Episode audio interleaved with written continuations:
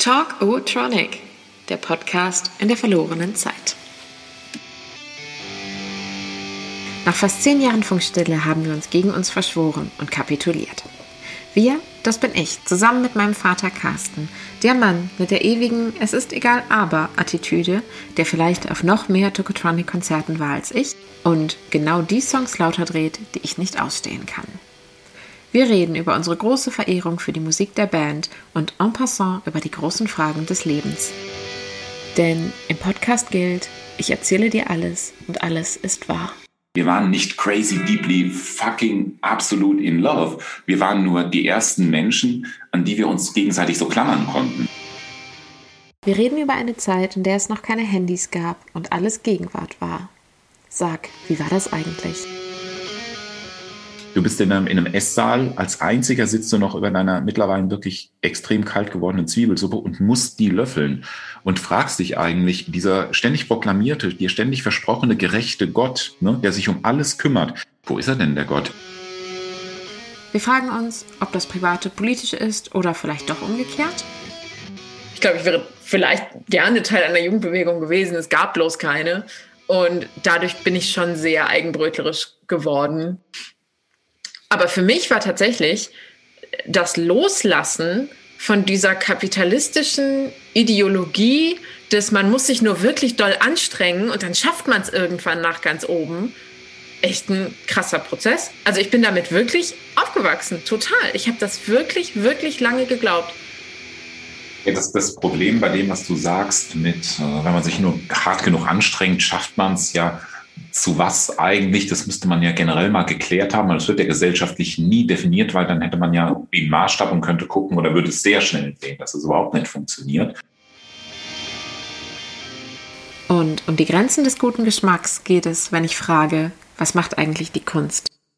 Das Wandbild bestand aus verschiedenen Tieren, die äh, lustige Sachen gemacht haben. Äh, eine Giraffe. War da auch Powers Pudel dabei? Eine Darauf gehe ich gar nicht ein. Ja. Äh, es gab auch einen Elefanten und der Elefant hatte vor sich ein Buch und in das Buch hat er reingeschrieben, Lampe vergessen. Und das habe ich da reingeschrieben, ähm, weil natürlich ähm, die Leute immer vergessen haben, das Licht auszumachen, wenn sie aus der Krabbelgruppe rausgegangen sind. Und es war kein Kind mehr da. Aber es ist tatsächlich ein Kant-Zitat. Und zwar hatte Kant einen ähm, saufenden Diener, den Diener Lampe. Und er mochte ihn, aber die Verhältnisse, also der Lampe hat ihn wirklich nach Strich und Faden abgezogen und der Lampe war irgendwann kein Diener mehr, sondern war einfach nur noch ein totales Problem im extrem strukturierten Alltag von Immanuel Kant. Und äh, Immanuel Kant war also so auf Ordnung bedacht, ähm, dass er tatsächlich gemerkt hat, er hat, nachdem er Lampe rausgeworfen hat, immer wieder auch an Lampe gedacht. Und es gibt mhm. tatsächlich Teile in einem von äh, Kants Tagebüchern, die da lautet Lampe vergessen. Gut, Gott verfluchter Immanuel Kant, dieser unfähige Typ.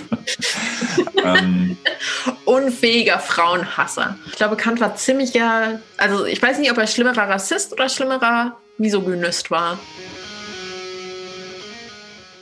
Weil die Welt aus Papier ist, heißt es am Ende immer, lies mir mal was vor.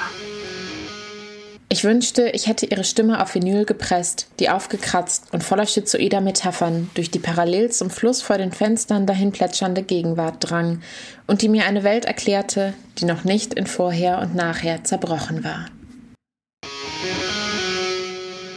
Lady Smith wäre auch immer so einer meiner Top-Dinner-Gäste, wenn man sich so eine Dinner-Party zusammenstellen dürfte.